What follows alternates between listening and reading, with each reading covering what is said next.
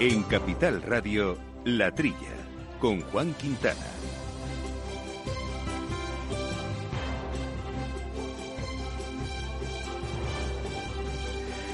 Muy buenos días, gente del campo, buenos días, amigos del campo y de sus gentes. Bienvenidos otra semanita aquí con nosotros a esta hora de agricultura, de alimentación y de ganadería. Estas cuestiones que tanto nos gustan en nuestros espacios eh, rurales de esta España vaciada también, que tan de moda está, y también en el ámbito político. En fin, un programa que como todas las semanas disfrutamos haciendo con todos ustedes. También lo hacen Néstor Betancor, al mando de los controles técnicos, seguro, y nuestros compañeros de micrófono, Jesús Moreno. Jesús, muy buenos días. Buenos días, Juan, ¿qué tal? Bien, pues aquí andamos en este fin de semana lluvioso, ah, que nos viene muy bien al campo, por cierto.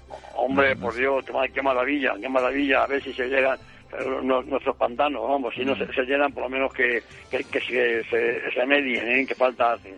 Y ahí está, y Quintiliano Predonilla, alias Quinti. Quinti, ¿cómo estamos? ¿Qué tal andamos? Muy buenos días, queridos amigos, querido director, aquí desde la costa del Rastrojo. Está lloviznando, lloviznando, está Está chorreando, que es lo importante un poquito. Ya llegará, hará llovizna, pero dentro de poco va a caer, van a caer chuzos de punta, ya verás. Pero en fin, aquí vamos a comentar algunos temillas porque hay asuntos que nos ocupan esta semana. Por ejemplo, el proyecto estratégico para la recuperación y transformación económica llamado PERTE para el sector agroalimentario que está preparando el gobierno y que además, bueno, tiene un presupuesto de mil millones eh, de euros sobre los 69 mil millones de ayudas europeas. Veremos si es mucho o poco y lo vamos a comentar también y valorar con nuestra invitada de hoy que será Milagros Marcos, que es diputada del PP y portavoz en la Comisión de Agricultura eh, del Congreso. Y vamos también a charlar, vamos a retomar un asunto que nos ocupó las semanas pasadas, que no pudimos abordar, que es el papel de la mujer rural en este futuro agrario, futuro rural, en esta nueva nueva Europa del campo que nos viene encima, porque se celebró hace unas eh, semanas el Día Internacional de las Mujeres Rurales y en fin lo teníamos ahí en cartera y no queríamos que pasara más tiempo sin hablar de ello. Lo charlaremos con Ola Merino, que es la presidenta de, de ANFAR, de la Federación de Mujeres y Familias del Ámbito Rural. Bueno, esos y otros asuntos porque ha sido una semana bastante activa, el sector está bastante acelerado, una parte con la prohibición eh, eh, de publicidad por parte del ministro de Consumo Alberto Garzón dirigida al público infantil, la publicidad de dulces, galletas, helados, bebidas calóricas, en fin, encontraremos un hueco para valorar esta decisión que como siempre y como las de este ministerio suelen ser eh, delicadas y habrá gente que la defenderá y gente que estará en contra. Bueno, Vamos a, no perder más tiempo con esta larga introducción porque lo que tenemos es que entrar en materia rápidamente, no sin antes recordarles nuestro correo electrónico que es la trilla arroba capitalradio.es. En abril Aguas Novi. El cambio climático lo ha cambiado todo y los riesgos son más imprevistos, como las sequías o el pedrisco. Por eso necesitas un seguro que garantice tu tranquilidad. Y ahora es el momento de contratar tu seguro de herbáceos. Contrátalo ya y llévate una bonificación del 5%. Agroseguro. Trabaja sobre seguro.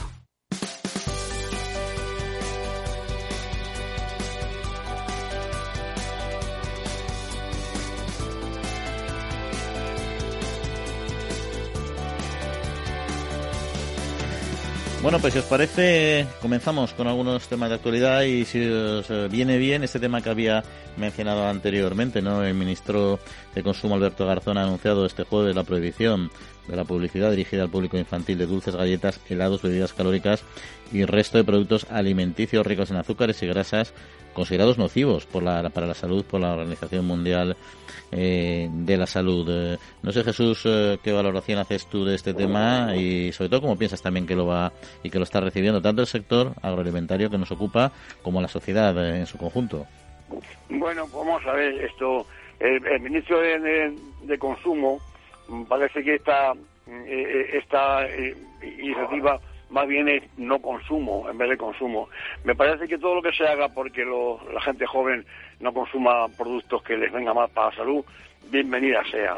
Esta reunión con una alcaldesa de Barcelona que pinta una alcaldesa metiendo la mano en las cuestiones del consumo, me parece una reunión más bien de carácter ideológico que de otra cosa. Vamos a ver, sí, hombre, que a partir de los menores de 16 años que se prohíba en televisión y en los medios esta promoción de, productos que, que, contengan excesos en, azúcares y grasas, los dulces y demás, pues hombre, no, no, no me parece mal, pero ¿quién, le va a parar a las tablets de los niños que, entre ellos se, pasa la información para ver qué, es lo que, lo que cada uno consume. Bueno, creo que es un, más bien es una, una noticia así de, impacto mediático más que, que, de un resultado mm, positivo. Me parece a mí. Yo no sé, eh, Quinti, ¿tienes algo que comentar? Sí, comentar el asunto, porque la publicidad indudablemente influye pero lo que influye en el consumo, en mi opinión, es la formación.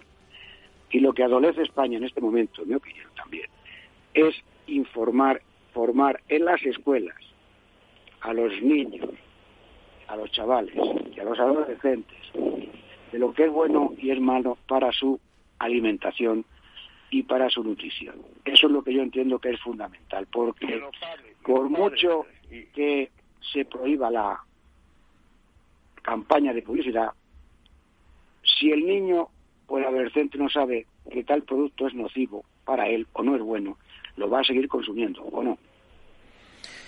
Sí, eh, sí, pero es verdad que la publicidad tiene una influencia potente, ¿eh? porque al final, eh, obviamente, habrá hay una, hay una tendencia, una inercia que ahora mismo quitas la publicidad y los niños van a seguir consumiendo lo mismo porque saben lo que lo que quieren, ¿no? Pero con el paso del tiempo y si ya no llegan esos mensajes directos e indirectos a través de la publicidad, es posible que muchos de ellos eh, bajen bajen el pistón, ¿no? Porque sí que te entra por la Es posible. Es posible, pero yo echo de menos precisamente en este tema de la formación en las escuelas la formación alimenticia, el conocimiento de dónde vienen los alimentos, que la gente urbanita que el 80% de la población sepa cómo se produce la leche, cómo se producen los huevos, cómo se produce la carne. Todo eso que adolece la sociedad urbana, que no saben nada y lógicamente son muy moldeables en este aspecto. ¿no? Y también habría explicarle, señores, Oye, y las meriendas antiguas de nuestra época, pan con aceite y azúcar, pan, pan con chocolate, un poco de, pan con cualquier, cualquier cosa, en vez de tanto tanto pastelería y tantas cosas hechas. ¿No te parece a ti? Me parece perfecto y es así, pero lo que más echo de menos es la formación. O sea, los gobiernos, las autoridades, desde el, además desde que se, se traspasó la educación a las comunidades autónomas, ¿eh? yo entiendo que, que no vamos bien porque hay un conjunto de materias que se tenían que explicar en clase y que no se explican. no, eso estoy... 100% de acuerdo contigo, Quinti. O sea, la formación, eh, o sea, la, la, prohibición está bien, llegado a un punto, evidentemente, y puede ser necesario las recomendaciones, pues como pasó con el tabaco también, etcétera, pero sobre todo es la formación. Formación es, es clave para que haya un equilibrio y formación en el modelo alimentario que tenemos que tener y en equilibrio. No, perdona, director, otra cosa clave, la calidad de los alimentos. Oiga, si usted sabe que el producto tal no se debe vender, prohíbase. Si un producto es nocivo para la salud, que no se produzca en esas cantidades. Ejemplo, el tabaco, puñeta, con perdón. Se ha prohibido fumar en los interiores, la gente está dejando de fumar. Y lo que yo no quiero es que la gente deje de comer pasta, pero pastas saludables. Esa es mi opinión. No sé. Oye, iba a comentar sobre este tema un asunto también que me quedó la semana pasada, porque mm, os recuerdo vinculado a este, este tema de los dulces en concreto, que aquí son algunas otras cosas más, ¿no? La Agencia Española de Seguridad Alimentaria y Nutrición, la ESAN, ya sabéis que fija menos de 30 gramos al día la ingesta indicada de azúcar, eh, recomendando un consumo también limitado de alimentos ricos en azúcares simples, ¿no? Según datos de la propia AESAN, el consumo en niños y adolescentes supera los 90 gramos al día. Y bueno, yo creo que la magnitud de la diferencia entre lo que recomienda en lo que se recomienda y lo que realmente se consume, según datos de la SAN, que, de la cual nos fiamos, pues pone sobre la mesa un problema, un problema real, que no va en contra del sector remolachero. ¿Y por qué lo digo esto? Porque es verdad que también el ministro Alberto Garzón la semana pasada lanzó una campaña que se llamaba Estatuas de Azúcar y, jugaba con la, bueno, construían estatuas, se habían construido con estatuas de azúcar que representaban la cantidad de azúcar que consume un niño a lo largo de un año. Esto ha sentado muy mal al sector remolachero, eh, se han revuelto, han propuesto, han protestado mucho por esa campaña, etcétera, pero realmente, fíjate, en este caso no creo que el ministro, evidentemente no va contra ningún sector, yo creo que ni es consciente del daño que hace el sector remolachero, pero él va a favor, en este caso sí creo, de la, salud de las personas, la cosa es como lo haga, ¿no? Y, y, es verdad que la alternativa a los azúcares son otro tipo de edulcorantes sobre los que también quedan dudas con respecto a su impacto en salud, porque se consumen menos. También es verdad que el azúcar es un excelente conservante y que además tiene buenas propiedades alimentarias para la elaboración de alimentos y transformados, todo eso es cierto, ¿no? Pero no reduce la relevancia de, del problema para la salud y para la economía, porque al final el elevado coste que conlleva el tratamiento de estas patologías derivadas, como es la obesidad, etcétera, son coste para la sociedad en general, ¿no? En fin, y yo, yo por eso creo que la campaña mm, del gobierno, o sea, yo creo que el sector debería liderar las estrategias para promover su consumo moderado. En vez de protestar cuando se hacen estrategias en contra del consumo de azúcar, ser protagonista, porque al final mm, se, se convierte en un leal compañero de viaje al consumidor y, y, el ciudadano mm, se va a fiar más de este sector. Yo creo que lo ha hecho muy bien, lo ha hecho muy bien en este, en este caso, por ejemplo, un sector como la, la industria fitosanitaria, que en vez de protestar porque les quiten eh, fitosanitarios, hombre, hacen su, su labor de intentar que no suceda, pero lo dicen, vale, ok, hasta aquí está bien, entonces vamos a, defender un tipo de agricultura y buscar otro tipo de tratamientos que sean sostenibles, etcétera, y en vez de patalear, eh, avanzan en paralelo, ¿no? Porque es que al final, si no se van a convertir, no serán estatuas de azúcar, pero como sigan ahí eh, enrocándose, van a ser eh, como las estatuas, de, como la, la, estatua de sal de Lot. El, el azúcar es necesario para el, la alimentación equilibrada de, del, cuerpo humano. El azúcar es bueno para, para el cerebro, es bueno para es energía, ¿no? En este sentido, ¿no? Entonces, pero claro, como siempre, tampoco podemos abusar del consumo de azúcar. ¿Qué ocurre? ¿Qué es lo que yo echo de menos de verdad? Y estoy preocupado porque cada vez peor. O sea, a medida que la sociedad se va urbanizando más, ¿sí? la sociedad sabe menos de alimentación, sabe menos de productos. Y es un tema de los poderes públicos la de enseñar en las escuelas a los niños, no comáis más de no sé qué, o no, eso sería cuatro reglas, cuatro cuatro indicaciones que se pudieran ir calando continuamente en la, en la clase, eh, el, que hubiera una asignatura de alimentación, no lo sé, cómo se podría hacer, que se podría hacer, ¿no? para que los niños salieran de las escuelas y los adolescentes sabiendo lo que deben y lo que no deben comer, o por lo menos teniendo conciencia de lo que está peor, de lo que está muy mal y de lo que está mejor. Eso sería, pero claro, eso es más complicado para el gobierno. Los gobiernos es más fácil sacar un prohíbo esto o prohíbo lo otro. No, oiga, no. Vamos a hacer un plan de estudios en condiciones para que la gente sepa cosas que no saben. Y esa es la realidad de la vida, ¿eh? Eso es así. Oye, y otra realidad es el tema del coste energético para toda la sociedad. Lo estamos todos sufriendo en nuestros bolsillos, pero en concreto los precios de la energía para los agricultores y los ganaderos eh, se han encarecido un 300% en el último trimestre. Los fertilizantes un 100% y ya veremos lo que suben con la subida del gas el gasóleo el 40%, los plásticos tan esenciales para la agricultura intensiva de bajo plástico como en Almería, un 50% y en otras muchas zonas, ¿no? A mí estos son los datos que, que ha difundido esta semana COAG, ¿no? Eh, preocupante, ¿no? Es para toda la economía en concreto, pero para el sector agrario y ganadero, desde luego, no se queda atrás en, en, la, en la reducción de márgenes que esto va a suponer para ya unas exiguas, unos exiguos beneficios que tienen algunas explotaciones parece que el, el informe que, que, ha hecho la, la COA sobre el particular es exhaustivo y es contundente. Esto nuestro con nuestro compañero y colaborador que es, es empresario agrícola nos podrá también orientar so, sobre el asunto. Todos los precios suben. Me parece que y la COA dice eh, esta, esto, estos precios ya se están notando en, eh, al consumidor. Yo hago la compra si no a diario, casi a diario, estoy viendo cómo lentamente y sin parar suben los precios. Pero como dice la COA, este aumento de precios no tiene nada que ver con, con el aumento de, de, costes, o sea que esto se, se lo va a tragar, se, lo va a tragar el consumidor con unos precios más altos, que ya, ya, ya están aquí, ya, ya han venido, y, y, y, unos precios al agricultor y, al ganadero como los de antes. Es decir, que, sea, que no vamos a pagar el pato lo, los productores y los consumidores. No sé dónde estará esa subida, quién, quién eh, esto este, es una cosa que está está clarísima. ¿no? Eh, aboga, aboga la COA para que la famosa ley de la cadena alimentaria, en su última edición, corregida y aumentada, se ponga de verdad en marcha, ¿no? Y, y anuncian que y, y, avisan de que todo todo el mundo que, pueda de, que vea estas irregularidades lo, lo, denuncie para que la, la ICA, la agencia de, de, esta de, eh, de, nuestra que se encarga de, este asunto, me parece que tiene un trabajo importante que que hacer. Vamos a ver si, si es verdad antes de estas subidas ya, ya se quejaban los agricultores y los ganaderos de que no, que vendían por debajo del coste de producción. Si ahora suben los costes, más difícil todavía va a ser que les pagan a, esta, gente mm, por encima de, estos costes de, producción. Yo, yo, yo lo veo esto, lo, veo así, de claro.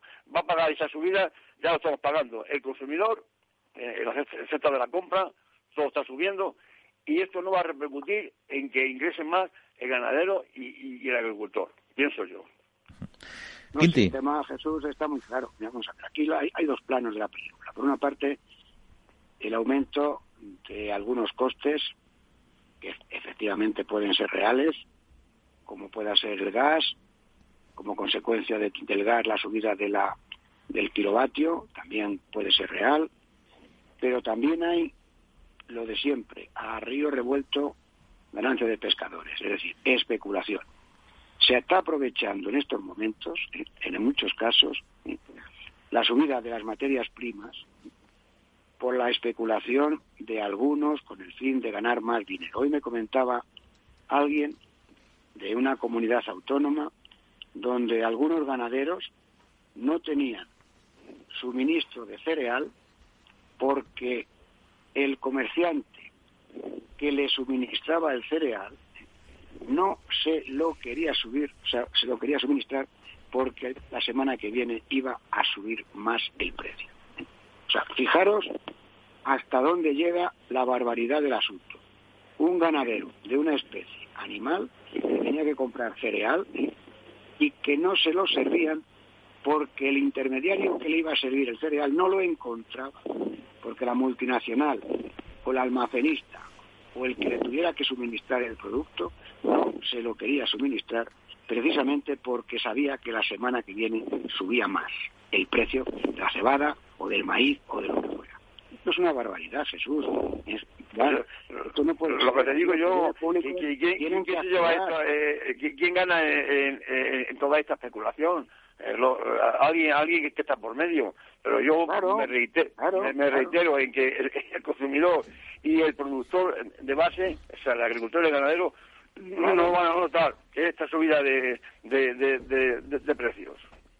Pero ahí, ahí, ahí habría que analizar la situación en, en ver cómo está la sociedad, por una parte el consumidor, como tú dices, indefenso, y cómo están los productores, los que necesitan materia prima, también indefensos, en manos de los que son capaces de hacer especulación. Por ejemplo, el transporte marítimo. ¿Vosotros creéis que durante la pandemia se han hundido todos los barcos del mundo para que el transporte de las materias primas de cualquier parte del mundo actualmente valga muchísimo más que valía antes de la pandemia? ¿Qué ha pasado con los barcos? ¿Qué ha pasado con los contenedores? No lo entiendo. O sea, ¿cómo es posible que el transporte...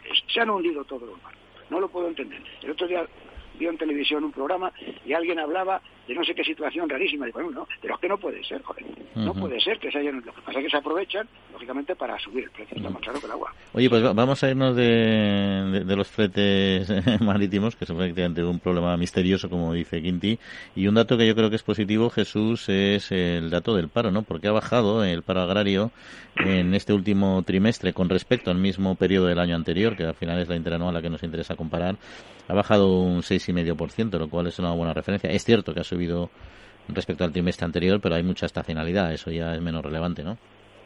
Bueno, esto, yo opino que, bueno, el, empleo agrícola eh, eh, supone pues un 5% de, de, de, o sea, el paro de agrícola supone un 5% del paro que hay en el país, que se acerca a los 4 millones. La agricultura tiene mm, tres clases de, empleados. El empleo, el, empleo fijo, el tractorista, que está en una granja, está fijo todo el año. El empleo fijo, fijo discontinuo, que, que viene a la siembra y viene está siempre los mismos. Y luego está la mayor parte de gente que viene a las cosechas, que son los que, los más, lo que más influye en el, el rato del paro. Yo no le doy mucha importancia a esto del paro agrícola, que está muy unido a las cosechas. Si hay buena cosecha, hay menos paro. Si hay menos cosecha, de, sobre todo en la, en la viticultura y, en la aceituna, pues, pues eh, hay, hay más paro. En fin, eh, está bien que, que haya menos paro agrícola, pero no tiene tanta influencia en los datos del paro general de, del país, pienso yo. Bueno, pues... Ahí lo único que indudablemente si queremos combatir el paro agrícola en el medio rural, lo que hay que hacer es potenciar la industria agroalimentaria y dejar de incordiar cuando se instalan nuevas, nuevas granjas o nuevos mataderos. Eso está clarísimo. ¿no? Entonces, lo que la sociedad tiene que ser seria, que no lo es en muchos casos, porque no sabe lo que quiere. ¿Usted quiere que haya paro o no? Pues hombre, yo no quiero que haya paro. ¿Y quién da empleo? Pues el que lo puede dar. ¿Y quién lo puede dar? Pues un ganadero, un agricultor un matadero en el medio rural. Claro, en el medio rural, otra historia, poner industrias, yo qué sé, manufactureras de energía nuclear, no sé qué, pues es complicado, ¿no? Entonces, en el campo lo que se produce precisamente es este tipo de productos. Entonces, ayudemos a estas industrias y verás cómo va disminuyendo el paro agrícola. Oye, pues vamos a hacer una cosa, si os parece, porque quería entrar a hablar en profundidad con nuestra siguiente invitada de este proyecto estratégico para la recuperación y transformación económica para el sector agroalimentario, pero hay un par de temillas, entre otros, que sí me gustaría que comentáramos después, lo digo para que le deis una vuelta ya, que es el tema de las entradas ilegales en, en, la, en las granjas y otro, el papel que se ha planteado del lobo como, como un freno para la propagación de la peste porcina. Luego lo comentamos más en detalle, porque ahora, como decía, vamos a hablar de este, de este PERTE para el sector agroalimentario. Siempre habéis estado ahí dándolo todo cada día, siendo los primeros en empezar, en innovar y en llegar hasta donde sea para abastecer al país. Ahora, nos toca a nosotros ser los primeros en apoyaros con los más de 3.000 gestores de Agrobank, la red especialista de CaixaBank, trabajando en las soluciones financieras que necesitáis. Agrobank, contigo para seguir creciendo.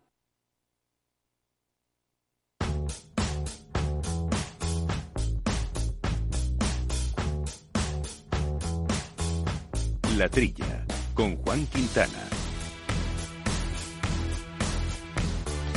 Bueno, pues seguimos hablando de campo y antes en formato breve algunas otras cuestiones eh, de actualidad, de actualidad como que Provacuno junto con Sigma 2 han celebrado el foro La Mujer Empresaria en España Rural. Las mujeres siempre forman parte activa del mundo rural, sin embargo su presencia se vuelve invisible a veces para la mayoría de la sociedad. Es por ello que el debate se centró precisamente en este papel eh, empresarial de las mujeres.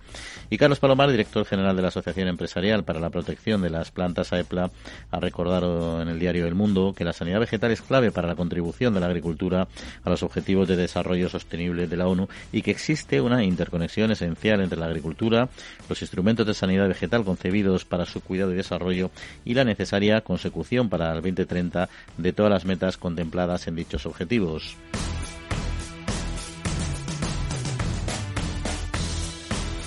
Y científicos eh, del CSIC investigan en la región eh, la capacidad del gusano de la harina para convertir polímeros en fertilizantes y proteína. La investigación forma parte del llamado proyecto AP Waste, creado en 2019 para reducir la presencia de residuos plásticos en la agricultura. Está financiada por el Ministerio de Agricultura, Pesca y Alimentación a través de los fondos europeos FEDER y cuenta con la implicación de la sociedad sin ánimo de lucro eh, de recogida de envases agrarios y fitoagroenvases, entre otros participantes.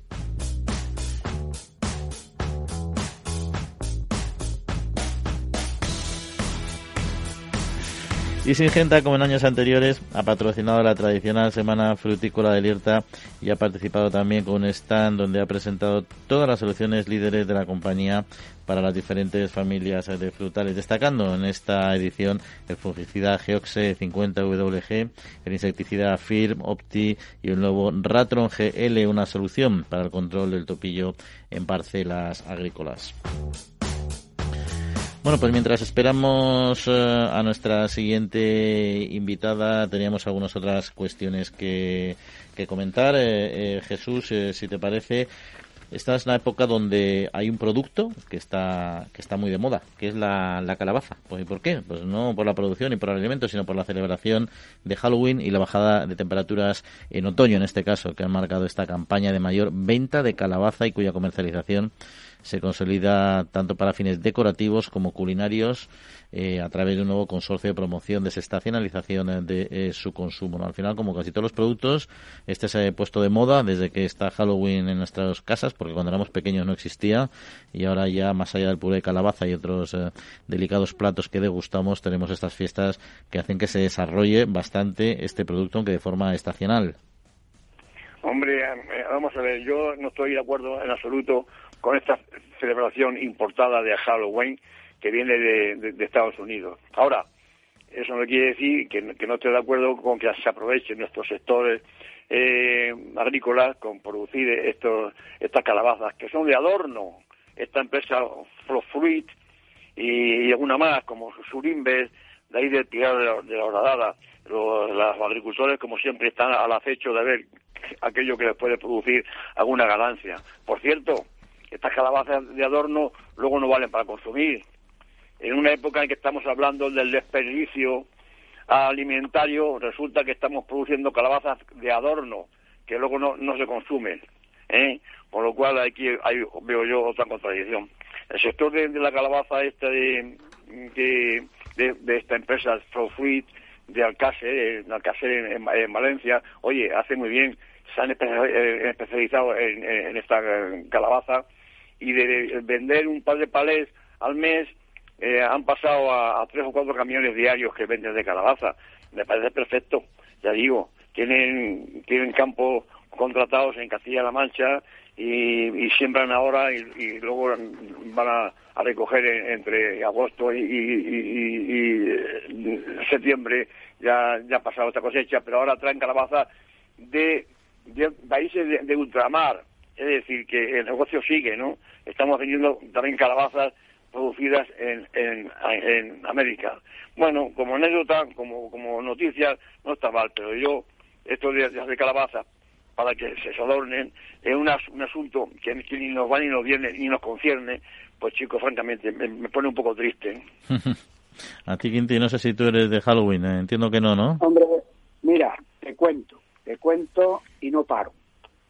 Ayer fue el cumpleaños de mi nieto, tiene uno de ellos, ¿no? Tiene cinco años. Bueno, pues apareció con una careta, ¿eh? con una guadaña, ¿eh? con un hábito negro hasta los pies, con cinco añitos, para celebrar el Halloween. Yo me ponía de los nervios, pero vamos a ver, importando lo peor de los Estados Unidos de América, el culto a la muerte, señores, que no tiene ningún sentido. Bueno, nos lo tomamos a broma, pero es que además es una fiesta, ¿cómo diría? Fea, ¿o no? Es que es Eso... y sus papás, ¿eh? ¿Y los papás qué, qué hacen con esto? Bueno, bueno. Pues los papás aguantar el tirón.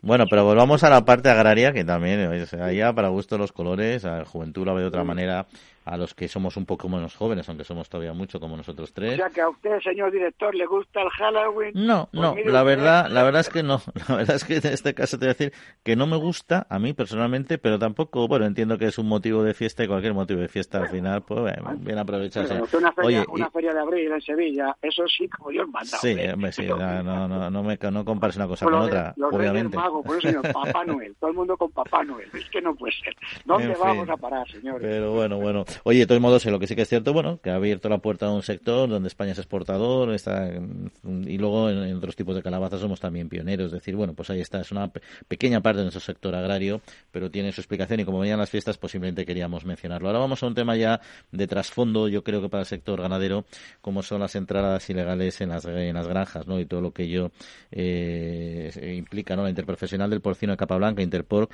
ha lamentado que se ponga en riesgo la bioseguridad de la cabaña de porcino y la salud pública española con estas entradas ilegales, cuyo único objetivo al final es construir una imagen perniciosa del sector porcino español, con imágenes además bastante descontextualizadas y que generan una percepción, en mi opinión, injusta de un colectivo que trabaja bastante duramente en cuestiones de bienestar animal precisamente y en mejorar esta situación.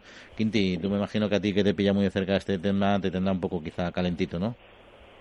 Hombre, a mí lo que me preocupa es la interprofesional lo está haciendo bien pero está jugando a la defensiva. Vamos a ver, yo no tengo que demostrar que hago las cosas bien, que también. Los demás son los que tienen que demostrar que hago las cosas mal, con datos. Y sobre todo, lo que no se puede consentir es que se infrinja la ley. Una organización, me llama igual que se llame como se llame. EPA, Green Guerra, Green Paz, Green Pepe o Green lo que usted quiera. Desde el momento en que infringe la ley, porque entra en una propiedad privada sin autorización, para mí pierde toda la credibilidad.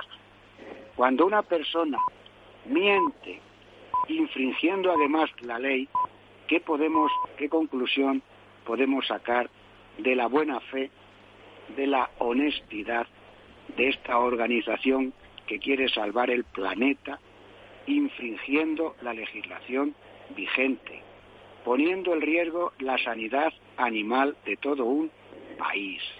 Porque, director, el tema es muy grave, es muy, muy grave. Europa hoy está ardiendo por la peste porcina africana. España y los países de la Unión Europea tienen una serie de normativas sanitarias, de distancias entre granjas. Un kilómetro tiene que estar una granja de otra para que no se transmitan las bacterias y los virus.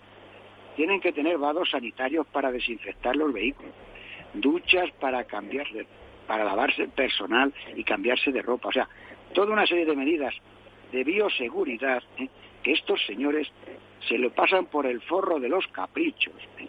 Se meten clandestinamente en una granja y pueden traer virus o bacterias. No es que yo como ganadero de porcino hago las cosas bien, que las hago maravillosamente. A mí lo que me indigna y no lo puedo consentir es que en mi granja venga un tipo, se llame como se llame, y me pueda traer virus de peste africana y me infecte la granja y mis animales salgan de esa granja en periodo de incubación, lo que pasa que como estos incultos, con mala fe, no saben lo que es el periodo de incubación, ellos no saben que pueden infectar a un animal nada más entrar, que al día siguiente se carga en esa granja y que de esa granja pueden salir animales con virus africana e infectar toda España, cerrar el comercio internacional y arruinarse España. Eso es lo que estos no saben. Pero es que además ¿eh? España tiene una de las legislaciones más avanzadas del mundo en el tema de medio ambiente, en el tema de purines, en el tema de estiércol, el tema de distancias. Tengo aquí delante el decreto 300 del año 2020, que es un modelo mundial de legislación sanitaria y medioambiental, con un plan de gestión ambiental y lucha contra el cambio climático, medidas de optimización del agua, control de ruidos, plan de producción y gestión de estiércoles.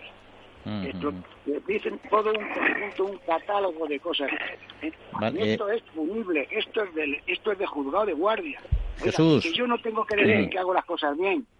Vamos a ver, eh, el otro día... Cosas en el juzgado, en el juzgado. sí. El otro día, oyendo la radio, que me paso la noche con los, con los cascos puestos, un, había un, programa de un pueblo de Cuenca, Quintanal del Rey, que conozco el pueblo, por cierto, de una señora muy simpática que estaba muy, muy ufana porque estaba haciendo un movimiento en contra de una posible granja de, de porcino que quieren poner eh, en el término municipal de, este pueblo. Bueno, estaba tan eufórica, tan contenta porque a través de hace un movimiento contra, contra esta granja y estaba tan feliz y tal. Entonces, son esta, esta gente eh, eh, con las redes sociales, si son redes antisociales, ¿por qué le llaman redes sociales? Que estas redes van en contra de la sociedad. O sea, están haciendo un movimiento en contra de esto, y como dice Quinti, eh, es, que no, saben ni, ni, ni, uno tiene la mano derecha, pueden ellos mismos infectar. Ellos mismos pueden infectar a una granja en vez de en vez de hacer una bueno yo desde luego estoy indignado con, este movimiento anti vamos bueno, anti todo.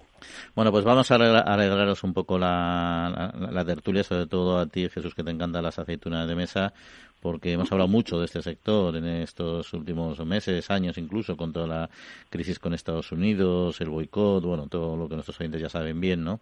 Pero la campaña aceituna de mesa de 2021 se eleva ahora a 593.000 toneladas, que es más es casi un 8,5% más que la campaña anterior y sobre todo es un 10% más que la media de las últimas eh, cuatro campañas, según la propia organización interprofesional de la interaceituna. Esto yo creo que es un balón de oxígeno para este sector que lo ha pasado rematadamente mal. Sí, por cierto, además, fíjate, yo pensaba que la manzanilla era la que más se vendía, aunque está en segundo lugar eh, primero, primero la, la hojiblanca, que es esta, esta mm, aceituna de, de, de doble tal, para, para, aceite y luego para, para, para el recreo, y con 248.000 toneladas. Pues, oye, me, da una gran alegría. Yo soy consumidor de, de, de aceitunas y, y, creo que, bueno, como tú has dicho, ¿no? eh, es una, una cosecha eh, superior a, la del 2020. ¿no? Me alegro por ellos y a ver si se, soluciona el asunto de, famoso de, la exportación a Estados Unidos.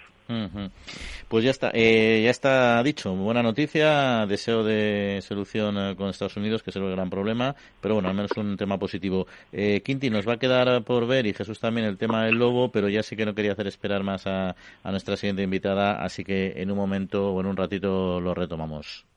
El Foro Interalimentario trabaja por conseguir los mejores productos con la máxima calidad a los mejores precios, velando por garantizar la seguridad de la cadena alimentaria sostenible desde su origen hasta que los productos llegan al consumidor. Para ello cuenta con el compromiso de las empresas que lo integran, que apuestan por la seguridad, la calidad, la investigación, la innovación y la justa retribución de todos los agentes de la cadena.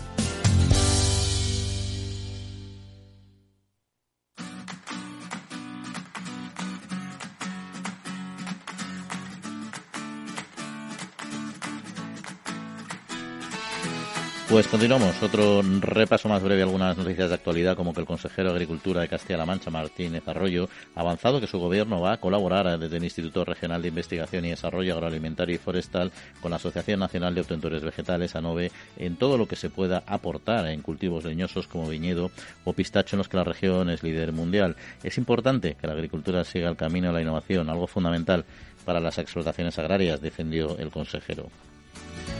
Y por otro lado, la Asociación de Aguas Minerales de España, ANEAB, ha afirmado que el estudio Salud e Impacto Ambiental de las diferentes opciones de agua para consumo en Barcelona, elaborado por el Instituto de Salud Global eh, de esta ciudad, ISE Global, y que diferencia entre agua envasada, agua de red pública o agua, o agua de red pública filtrada, supone un ataque sesgado y carente de rigor científico al sector de las aguas minerales en base a la información disponible.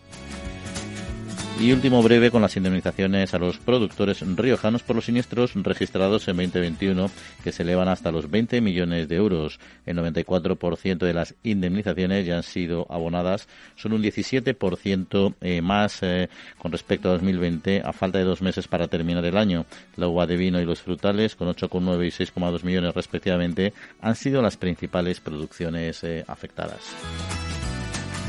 Y ahora sí cambiamos de tercio porque el proyecto estratégico para la recuperación y transformación económica, el PERTE, para el sector agroalimentario que prepara el Gobierno tendrá un presupuesto de mil millones eh, de euros. El Gobierno espera que la primera convocatoria de ayudas de este programa se lance en el trimestre, en el primer trimestre del 2022. Hay que recordar que los PERTE están enmarcados en la programación de los fondos de recuperación de la Unión Europea y el agroalimentario sería el segundo después del destinado a la automoción en llegar al Consejo de Ministros. Y para conocer y para valorar este, este proyecto, este estratégico, contamos hoy eh, eh, con Milagros Marcos, que es diputada del PP, portavoz en la Comisión de Agricultura del Congreso de los Diputados. Milagros, muy buenos días. Hola, muy buenos días. Bueno, eh, ¿qué, valoración hace de este, de este programa o de lo que se sabe hasta el momento este programa?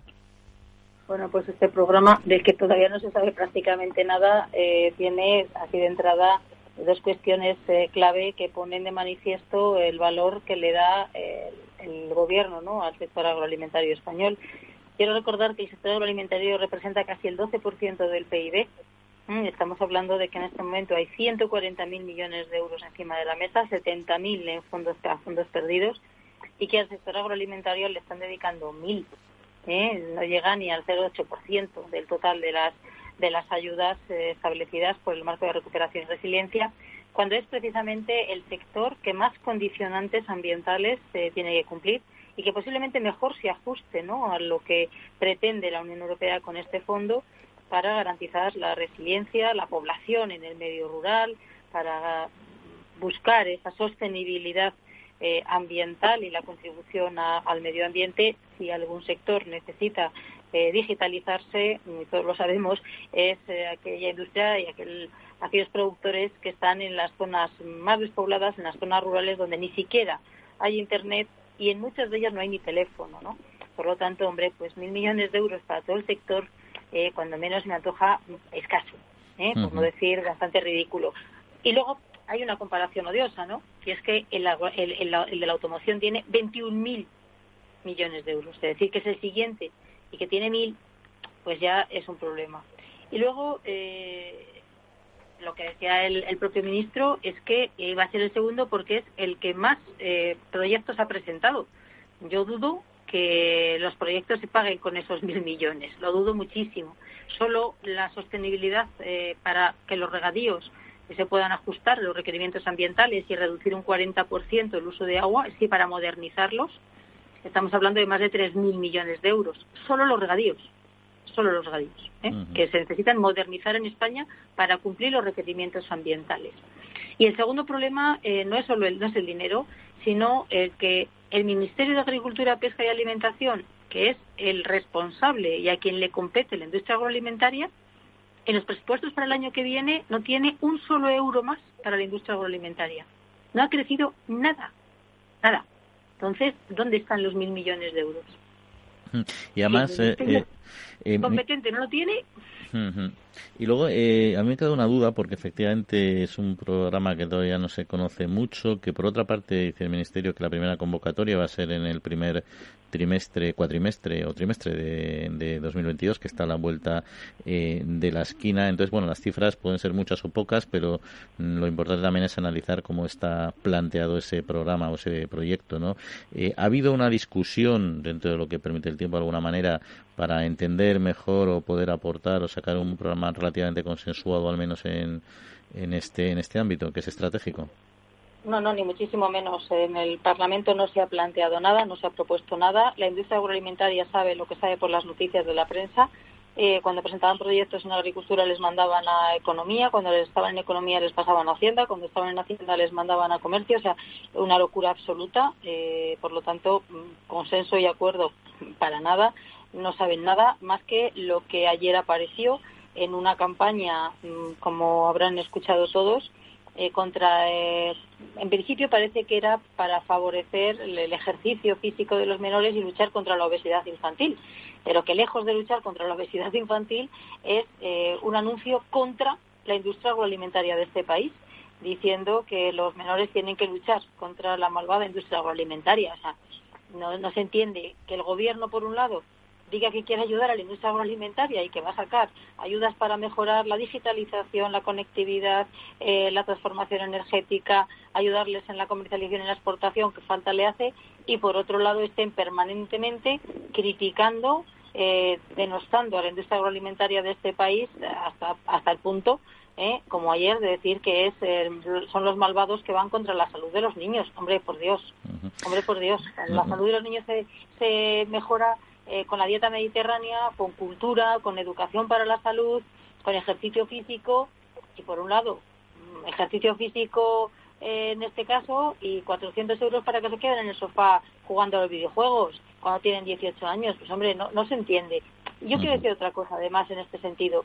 Que el año pasado se planteó un, y se puso y se está pagando un impuesto al azúcar, a los zumos, a las bebidas, que ya atentaba contra el medio rural y contra el sector productor azucarero remolachero, que es el que más población asienta en el territorio, no se entiende que si eso era para evitar el, el consumo abusivo y la obesidad, ahora se plantee este tipo de medidas.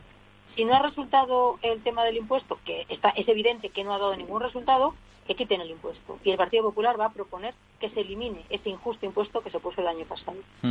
Bueno, pues aquí queda el asunto sobre la mesa, este debate, efectivamente, como decía nuestra invitada, con el planteamiento que ha hecho en concreto el gobierno, entre comillas, porque el Ministerio de Consumo, el Ministerio, como es un gobierno un poco dividido, evidentemente no suelen ir de la mano en muchos casos y suceden estas cosas. El Ministerio, el, Gobierno tiene un Ministerio de Consumo y un Ministerio de Agricultura que debe defender la industria agroalimentaria. Que vaya por delante, eh, la debiéramos defender todos, porque si no es por los agricultores y los ganaderos y la industria agroalimentaria que transforma los productos, no tendríamos eh, para comer. Creo que tiene que quedar bien claro que son quienes nos alimentan. Entonces, estar permanentemente eh, diciendo que vamos a proteger el lobo y que no nos importa que ataquen a la ganadería, que no hay que comer carne, que las bebidas azucaradas en el etiquetado Nutri-Score son mejores que el jamón serrano o el aceite de oliva. Pero de repente le ponemos un gravamen a la fiscal, a las bebidas azucaradas, y ahora decimos que eh, es la industria quien ataca y quien provoca la obesidad infantil. Bueno, los niños tienen unos padres, ¿no? O sea, no creo que sean los que deciden lo, que, lo que comen y cómo se alimentan, el ejercicio físico que hacen. Creo que es eh, desconocer eh, la realidad y, sobre todo, aplicar la ideología por encima del sentido común y de la, necesidad y del sector económico, eh, posiblemente que más necesitamos en este país, que garantiza la autosuficiencia alimentaria y que mm, es motor de la economía en nuestros pueblos, de lucha contra la despoblación y el principal exportador en este momento a otros a otros mercados. Eso sin duda. Milagros Marcos, eh, portavoz de la Comisión de Agricultura del Congreso de Diputados del PP, pues muchas gracias por atendernos esta llamada y veremos en qué se traduce al final este este plan de recuperación y transformación en la en la práctica. Un saludo y hasta otra ocasión. Un saludo. La Trilla con Juan Quintana, Capital Radio. Foro Interalimentario es una asociación sin ánimo de lucro que agrupa empresas punteras del sector agroalimentario que trabajan con más de 22.000 pymes y productores primarios. Las empresas del foro sustentan más de 90.000 puestos de trabajo y destinaron casi 200 millones de euros a actividades de investigación e innovación y al desarrollo de nuevos sistemas de producción alimentaria.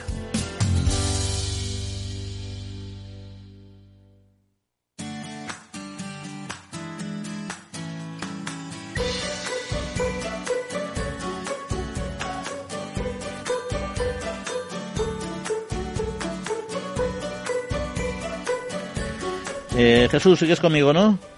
Sí, sí, aquí estoy, Juan. Perfecto, pues vamos a hablar de vino, hombre, de la, esta recuperación anticipada que parece que las bodegas españolas han detectado en sus ventas y que les va a permitir eh, situarse. A final de este año afirman a niveles similares a los que registraban antes de la pandemia, aunque las crecientes dificultades de abastecimiento que comentábamos antes precisamente de vidrio, en este caso de cápsulas, de cartones, pues eh, son también una, una amenaza sobre el sector. Así lo ha reconocido José Luis Benítez, que es el director general de la Federación Española del Vino, en unas declaraciones precisamente a, a Agro.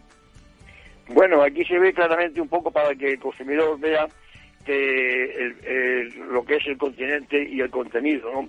Eh, el, contenido, el vino, afortunadamente no, no, que falte, sino que, tenemos suficiente.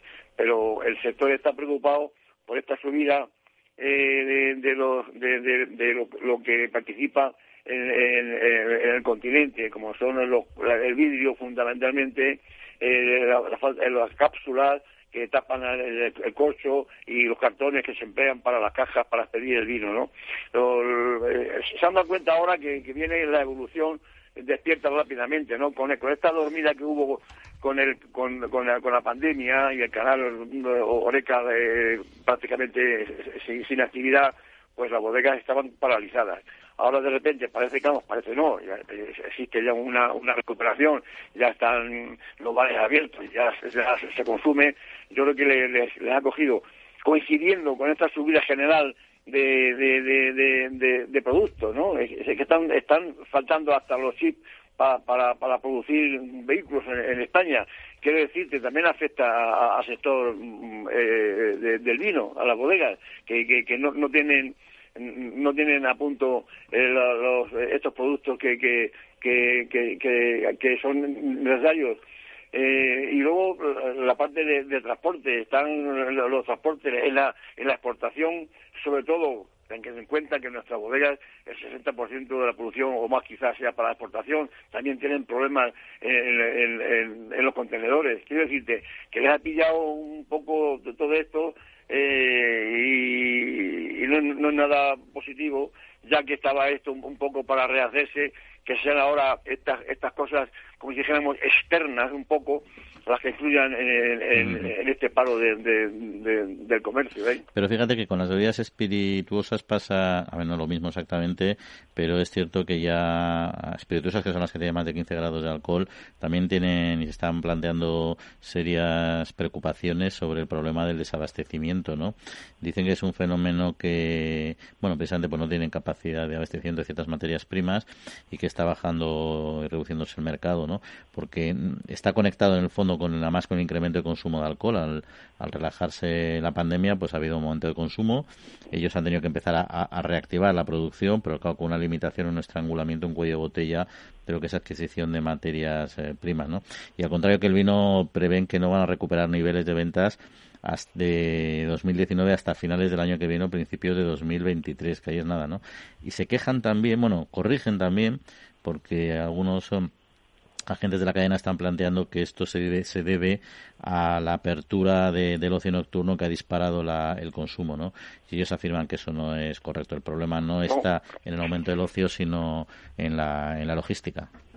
Hombre, en las bebidas espirituosas, eh, fíjate, esto eh, vamos a ver, el, transporte, aquí en España, eh, hombre, lo, las bebidas de, más de 15 grados, todos los vinos nuestros generosos, de Jerez y demás, vale, eh, el anís que, se produce en, España y el brandy, lo demás, el whisky, la, ginebra y todos estos licores, el vodka, todo esto viene, viene de fuera. Hay problemas de transporte, de lo que hemos mencionado antes, ¿no?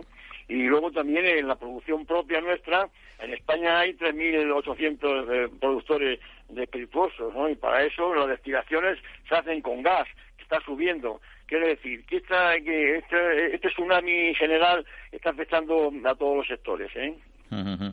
Oye, eh, si os parece, eh, Quinti, estás ahí todavía, ¿no? Con nosotros, ¿no? Sí, señor, sí, señor. Bien, bien, ahí, al pie del cañón, bien está. Porque es que quería hablar de un tema que no puedo hablar si tú no estás con nosotros, que es el de el del lobo, ¿no? Porque hemos hablado mucho en estos programas el tema, y además lo ha dicho precisamente nuestra invitada, la diputada Milagros Marcos, ha recordado la protección del lobo, en una especie que ya no está en vía de extinción y todos los problemas que conlleva para el sector, ¿no? Hemos sido aquí bastante críticos con esta política que la verdad es que entendemos bastante desacertada, más de forma unánime. En otras cosas discrepamos, pero en esto, en esto no, y no estamos en contra de que se mantenga y se recupere el lobo, sino en la forma que se está haciendo y en el contexto en que se está haciendo, ¿no? Pero hay una noticia que me ha parecido interesante, que quería conocer tu opinión, además de cualquier otra cuestión del lobo, que es la utilidad que pueda tener este carnívoro para frenar la propagación de la peste porcina africana, de acuerdo a un estudio que demuestra que su tracto agrointestinal eh, destruye los virus presentes en la carne de jabalíes infectados, por ejemplo, y hasta qué punto esto puede ser útil. Hombre, esto tiene esta noticia, mm, eh, yo la pongo en cuarentena con un mínimo de rigor, un mínimo de rigor científico, porque la noticia en sí lo primero que dice es los brotes aislados de peste africana en jabalíes, dentro del contexto, brotes aislados con 90 jabalíes infectados de africana a la semana en Alemania. Eso no son brotes aislados. Allí hay una endemia en el jabalí en Alemania y en Polonia. Indica un riesgo gravísimo para la difusión de la peste porcina africana en Europa. Pero además, lo que hay que recordar está clarísimo. Para eliminar una enfermedad lo primero que tienes que hacer es eliminar el foco de infección, la fuente de la infección, que es el jabalí o el cerdo blanco donde está el virus. Hasta que no elimines el virus del jabalí, no vas a conseguir eliminar la enfermedad. Pero además tienes que evitar la vía de transmisión. Y una de las vías de transmisión como dice la noticia, que es curioso la noticia, que dice que pueden ser los cazadores, pueden ser los vehículos de transporte y pueden ser los lobos, porque el cazador no va a comer jabalí enfermo, no va a transmitir el virus a través del intestino, el señor cazador, pero sí en las botas y el lobo en las patas, en la sangre cuando quieres abrir un jabalí y el lobo cuando mata y se llena en la cara o la boca de sangre que luego va a diseminar como un reguero que va a sembrar de virus toda la zona donde se vaya a extender el jabalí una vez que ha matado a un, o sea, el, lobo, una vez que el lobo haya matado a un jabalí enfermo de peste africana, puede diseminar ese lobo el virus del, del, jabalí por toda la zona donde se vaya a extender por la sangre, en las patas, en la boca, etcétera, etcétera. O sea, la noticia no tiene sentido ninguno. Y además, es muy dudoso, porque lo que yo quiero saber es cuál es la carga viral de la carne de jabalí que consumió el lobo. A mí no me vale decir, no, un lobo que comió jabalí con peste, sí, con peste. ¿Qué cantidad de virus tenía? Para hacer una prueba laboratorial seria y objetiva, hay que primero saber la carga viral que tenía la carne del jabalí, que la coma el lobo, y después de realmente conocer la carga viral de las heces. O sea, es una noticia que no tiene sentido ninguno porque el lobo en mi opinión, indudablemente es capaz de diseminar el virus de la peste porcina africana procedente del jabalí por el mero hecho de diseminarla por el campo, con independencia de que la no sé hasta dónde el rigor científico de la analítica la toma de muestras y los resultados laboratoriales para saber que la inscripción viral ha sido negativa. O sea, que eso de que el, el lobo puede ser un elemento fundamental para disminuir la peste porcina africana en el jabalí es absolutamente falso.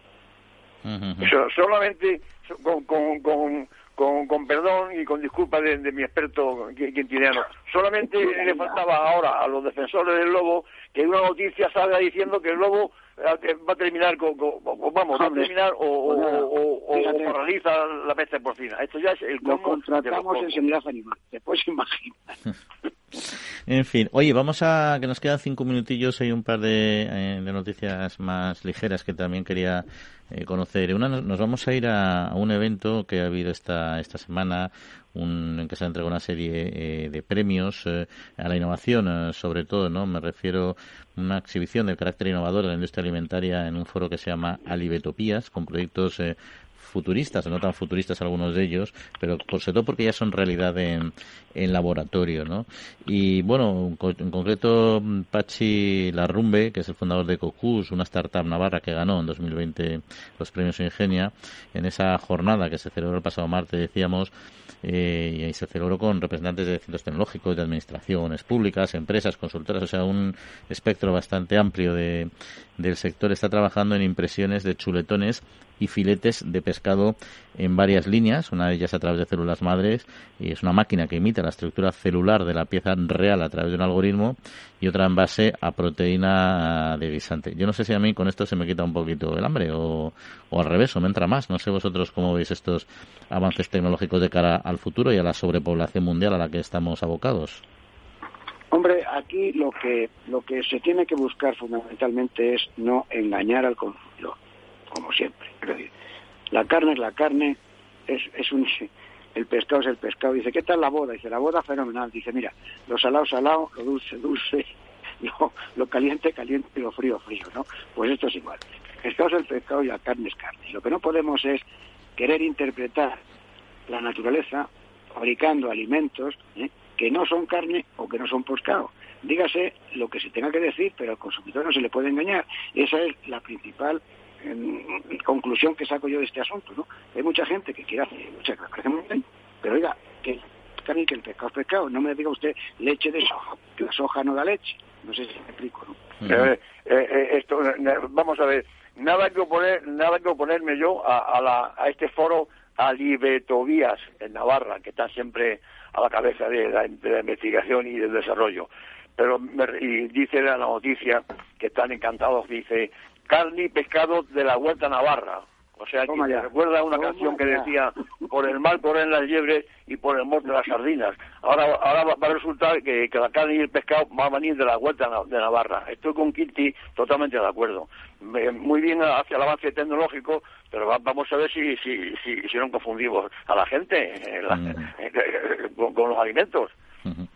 Eh, pues, ya, pues ya que nos confundimos, os voy a confundir un poco más. Yo no sé si lo hablé contigo la semana pasada, Jesús, pero yo creo que con Quinti no. Y es el, este queso que ha ganado décimo queso vegano en su ranking mundial. Un queso vegano ya, ahora quiero saber vuestra opinión, qué sentido le veis al queso vegano. Eh, pero es que es un queso hecho a base de anacardos. Como ya, claro, pues será una anacardiosis. o sea, no, que, como siempre, no, no se puede llamar queso ¿Qué Exactamente, claro. pero es un queso, pero... ¿Qué, es el vino? De la vitivinífera. ¿Qué es el queso? Un producto de, cuajado de la leche, sea vaca, o sea oveja, o sea cabra. Vale, queso. Un queso de, de, anacardo, también de leche el, anacardo, llámese otra cosa. Pero, Quinti, pero... Jesús... Ahí está, es que vamos a es que no es un queso de anacardos, es un queso de camembert de anacardos, que se hace en Alicante. O sea, que eso ya tiene... Pero, lleva leche. No, no, no, no, Eso lleva, anacardo. lleva anacardo. En fin, era bueno, singularidad. que, eso ya... que nos alegramos mucho, por cierto, decimos... Pasta de anacardo. Sí. Pasta, fermentada de anacardo. Y que nos alegramos mucho de... de, de anacardo, vale. Que vaya por delante que nos alegramos de la idea y de la propuesta y que sea un gran producto alimentario, pero que no es un queso. Que no es un queso. Pero que, que, que no es queso. Ahí está, ahí está. Bueno, lo que esto es que es un programa de radio. Es que le den un premio por llamarse queso. Eso es lo malo, porque entonces sí que se confunde y hay un conjunto de personas. Quinti, no, no, nos tenemos que ir. Disculpa porque se nos va el tiempo, que esto sí que es un programa de radio de verdad y el tiempo vuela. Así que muchas gracias a todos, también a Néstor Betancor, que paséis buena semanita. Quinti Jesús, un saludo. Bueno, adiós a todos, un abrazo. Y a todos ustedes, que descansen, que disfruten y en siete días volvemos a estar con ustedes. Un saludo.